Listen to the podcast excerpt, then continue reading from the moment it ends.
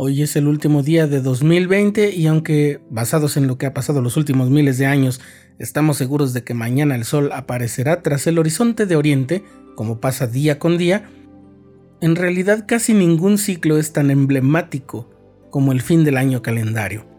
Y entonces nos preparamos para el cambio llenos de deseos y de metas.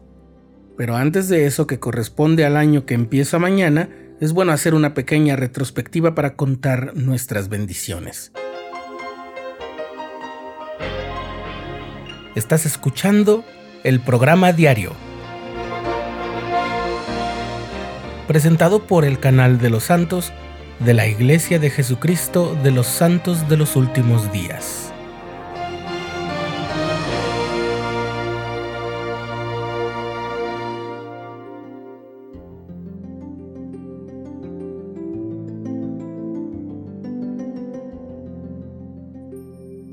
Otro año más queda ya atrás. Evaluemos lo que pasó. Canta el himno de la compositora cristiana Mary Bridges Kennedy Slade, nacida en 1826 en Fall River, Massachusetts, y cuyo fallecimiento ocurrió allí mismo en 1882. Maestra y esposa de un ministro, fue editora asistente de The New England Journal of Education. Aunque no fue miembro de la Iglesia de Jesucristo de los Santos de los Últimos Días, este himno en particular fue incluido en himnarios sud específicamente destinados al uso de la escuela dominical, precisamente porque en él se menciona la propia escuela dominical que había en la iglesia a la que ella pertenecía. Desde entonces ese himno no ha faltado en los himnarios de la iglesia, y es particularmente recurrido en fin de año como ahora. Dado que todos los himnos suelen ser, como dice la introducción al himnario, elocuentes sermones, podemos aplicar esa frase inicial y evaluar lo que ha pasado en el año que termina. ¿Cómo evaluamos lo que ha pasado en el año? Bien, hagamos caso a la letra original en inglés que dice la primera estrofa del himno para marcar los parámetros que nos ayudarán a evaluar lo que pasó. Dice el himno, hemos alcanzado esta altura y nos hace recordar el modo en el que el apóstol Pablo nos dice que debemos esforzarnos por alcanzar la estatura de la plenitud de Cristo. Es decir, aquí la altura que alcanzamos equivale a preguntarnos cuánto me he acercado a Cristo más de lo que ya estaba. Cuando serví como misionero de tiempo completo, aprendí que la oración personal y con mi compañero era una forma muy especial de evaluar las cosas que hemos hecho, por las que hemos pasado y de medir cómo hemos crecido.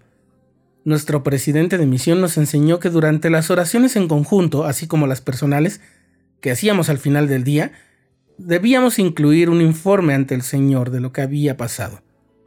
Pero pronto me di cuenta de que al presentarle lo que habíamos hecho, surgían uno tras otro motivos para expresar gratitud. Por ejemplo, que hubiéramos encontrado una familia para enseñar, o que una persona hubiera comenzado a leer el libro de Mormón, o que aquel niño al que habíamos visitado, que estaba delicado de salud, hubiera mejorado. Y también nos hacía comprometernos más con el Señor y pedir bendiciones para sus hijos que las necesitaban. Como al pedirle que nos ayudara a abrir el corazón de alguna persona que nos había expresado dudas muy profundas, o al pedirle que bendijera a nuestras familias en casa, etc. Esas oraciones me enseñaron una forma de mantenerme alerta a todas las bendiciones y desafíos que recibía a lo largo del día. Además, cada semana debíamos escribir un informe al presidente de misión y también debíamos escribir a nuestras familias. Todo ello nos ayudaba a mantenernos atentos y a reconocer nuestros propios logros y la ayuda del Señor.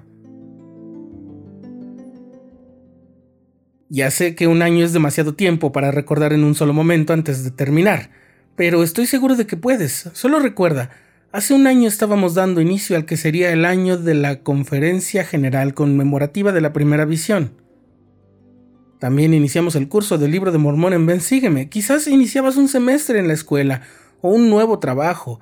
Te habrías propuesto algunas metas. Muy seguramente no te imaginabas que el mundo iba a sufrir una pandemia y que íbamos a perder seres amados del modo más repentino aún a la ya de por sí inesperada manera en que nos asalta a veces la partida de seres queridos. Quizás el inicio de año que hoy termina no eras un experto en videollamadas o no tenías planeado unirte a tantos retos de ejercicio o al aprendizaje de un idioma o de un instrumento musical. Tal vez aprendiste que el Evangelio es algo que se vive en el hogar a pesar de que no podemos reunirnos con la regularidad acostumbrada en la iglesia con nuestros hermanos. En fin, lo que quiero decir es que hay algo más importante que simplemente repasar los acontecimientos del año, y eso es de qué modo me han cambiado todas esas cosas, qué cambios importantes se han hecho en mi forma de ser, de pensar y de actuar gracias a lo que he vivido cómo es que la expiación y las enseñanzas de Cristo han influido en el modo en el que todo eso impactó en mi vida y finalmente qué tanto me ha acercado a Cristo. Si haces este pequeño pero significativo ejercicio de retrospectiva con toda tu sinceridad y en espíritu de oración, te aseguro que descubrirás grandes motivos para estar agradecido con Dios por todo lo que ha pasado el año que hoy termina.